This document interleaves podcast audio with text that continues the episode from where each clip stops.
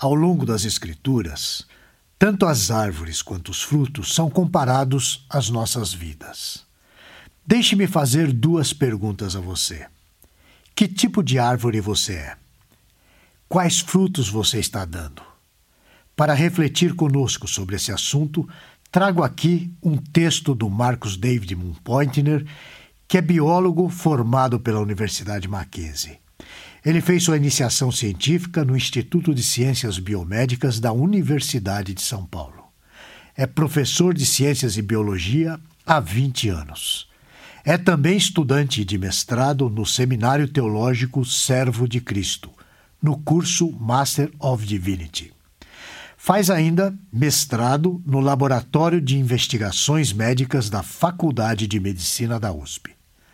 Pois bem, esse texto do Marcos David que você encontra no Telmídia Blog tem como título Frutos, o que eles revelam sobre a sua vida.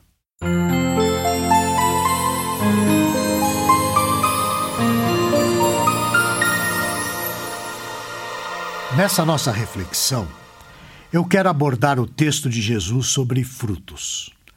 Também quero identificar a árvore que dá esses frutos. Fazendo um parêntese, algum tempo atrás publiquei aqui mesmo um texto sobre como podemos identificar quem é um cristão. O título daquele texto é Cristãos Genuínos, você sabe identificá-los? Nele, eu coloquei alguns critérios que eu mesmo utilizo, inclusive na minha própria vida. Na botânica, que é a parte da biologia que estuda os vegetais, nós estudamos os frutos e as suas funções. De maneira geral, a função do fruto é armazenar e alimentar o embrião de uma nova planta.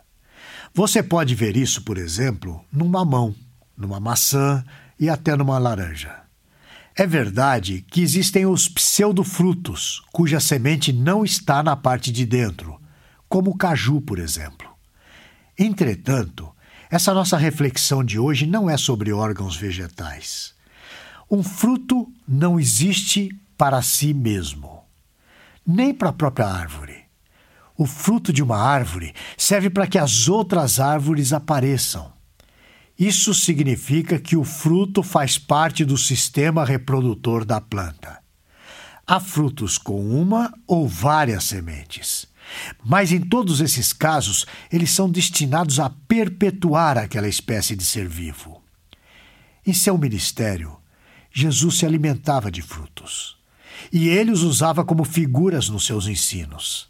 Essa é uma boa maneira de ensinar. Usar exemplos do dia a dia conhecidos por qualquer pessoa para clarear o ensino e as ideias. Desde Gênesis, qualquer leitor da Bíblia já pode ter uma ideia do uso que ela faz dos frutos em suas páginas. Por exemplo, Moisés relata a criação e o propósito de Deus com ela. Ele diz que cada ser vivo se reproduziria a partir de sua espécie original. Vamos ver o texto. A terra, pois, produziu relva, ervas que davam semente segundo a sua espécie, e árvores que davam fruto, cuja semente estava nele, conforme a sua espécie. E viu Deus que isso era bom. Gênesis capítulo 1, versículo 12.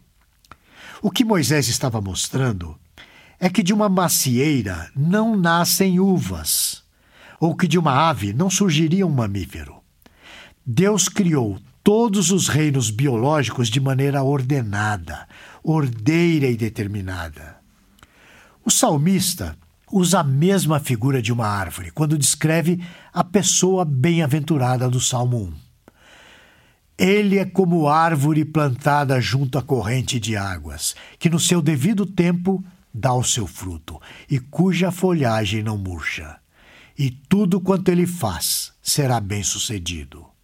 Salmos, capítulo 1, versículo 3.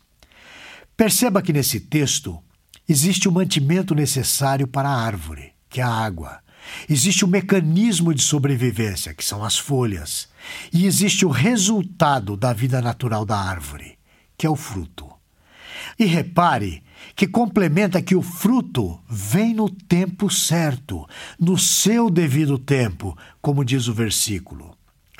E como a comparação aqui é com uma pessoa, tudo que ela faz é abençoada por Deus. Mas que texto precioso! Isso é muito significativo para avaliarmos a nossa vida.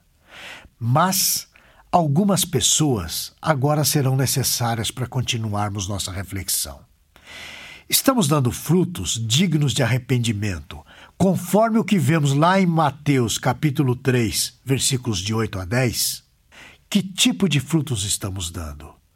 Somos como árvores verdadeiras ou só temos aparência de dar fruto? Na verdade, o que ocorre de fato é que todos os dias nós pecamos. Consequentemente, todos os dias devemos nos arrepender. De fato, nós nos arrependemos dos pecados e reconhecemos que cometemos. É bem fácil reconhecer quando pecamos contra Deus, como, por exemplo, através de uma mentira ou através de um adultério. Também é fácil reconhecer quando pecamos contra uma pessoa, desejando seu mal ou não prestando assistência necessária. Entretanto, conforme Jeremias capítulo 19, versículo 9, enganoso é o coração, mais do que todas as outras coisas, e desesperadamente corrupto. Quem o conhecerá? O que esse texto está dizendo é que o nosso coração é enganoso e podemos pecar sem saber que estamos pecando. E quando nos enganamos, podemos ter a falsa ilusão de que tudo está bem. A Bíblia nos dá exemplos de pessoas preocupadas com isso. Um exemplo desses é o rei Davi.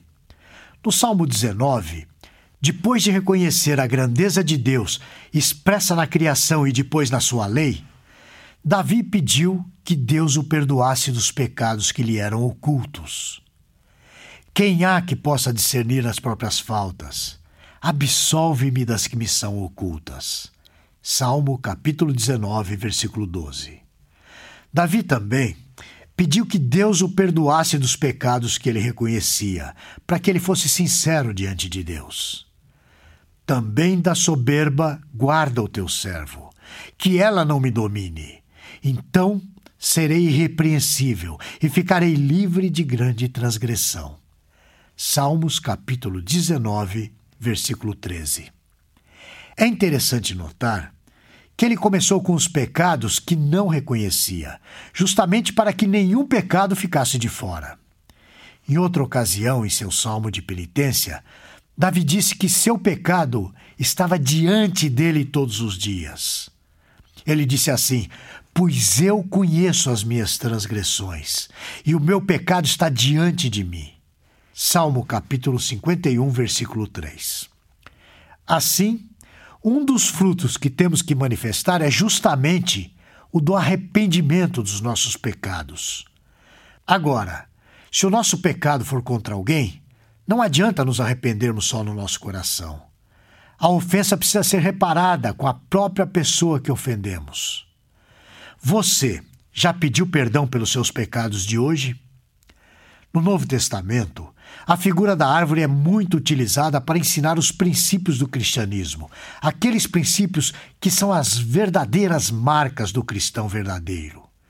Isso começa antes mesmo de Jesus aparecer. Usando uma expressão popular, nós podemos dizer que João Batista não tinha papas na língua. O que ele tinha de ser dito, ele dizia com intrepidez e determinação. Vamos ver. Dizia ele, pois, às multidões que saíam para ser batizado: Raça de víboras, quem vos induziu a fugir da ira vindoura? Produzi, pois, frutos dignos de arrependimento, e não comeceis a dizer entre vós mesmos: temos por pai Abraão, porque eu vos afirmo que dessas pedras Deus pode suscitar filhos a Abraão. E também já está posto o machado à raiz das árvores. Toda árvore, pois, que não produz bom fruto, é cortada e lançada no fogo. Isso está registrado em Lucas capítulo 3, versículos de 7 a 9. Ele identificava que muitos dos seus ouvintes tentavam fugir da ira futura, mas o faziam da maneira errada. Portanto, ele tinha que confrontá-los com seu próprio engano.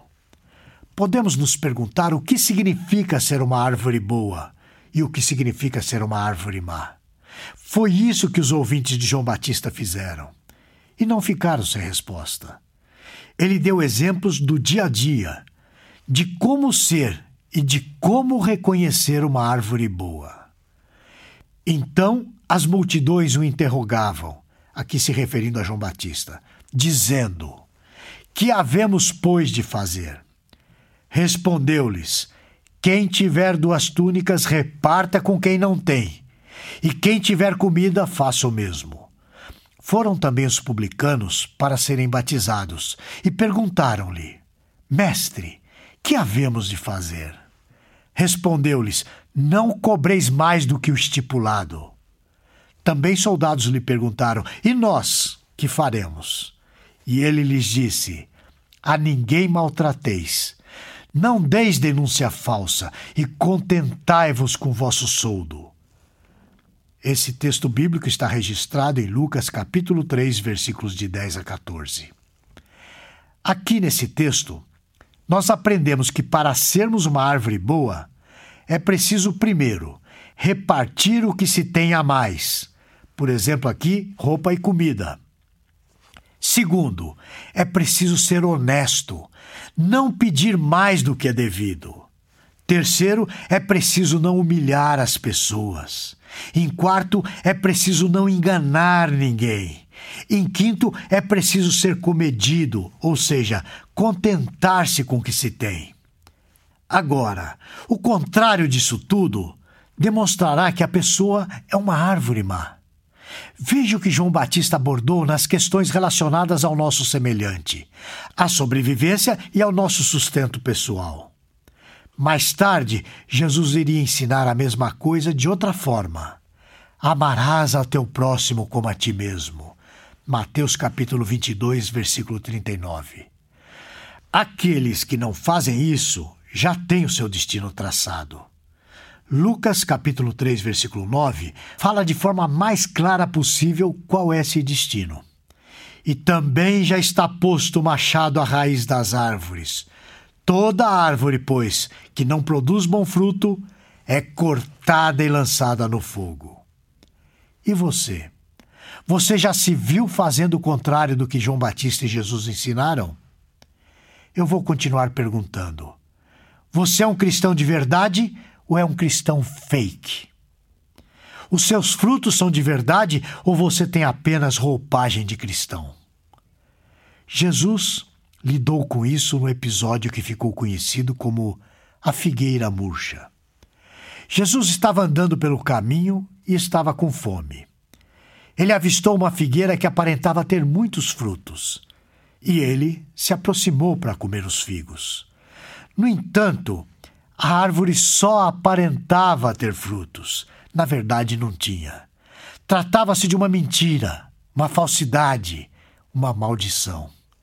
É isso que Spurgeon disse quando pregou sobre esse episódio.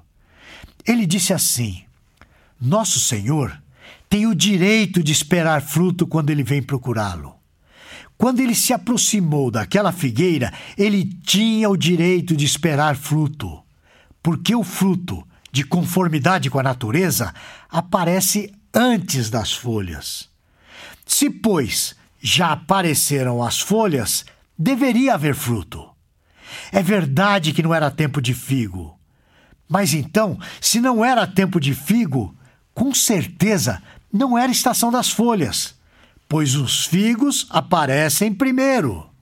Esta árvore, a produzir folhas, que são sinais e indicações de figos maduros, virtualmente fez propaganda dos figos que não tinha.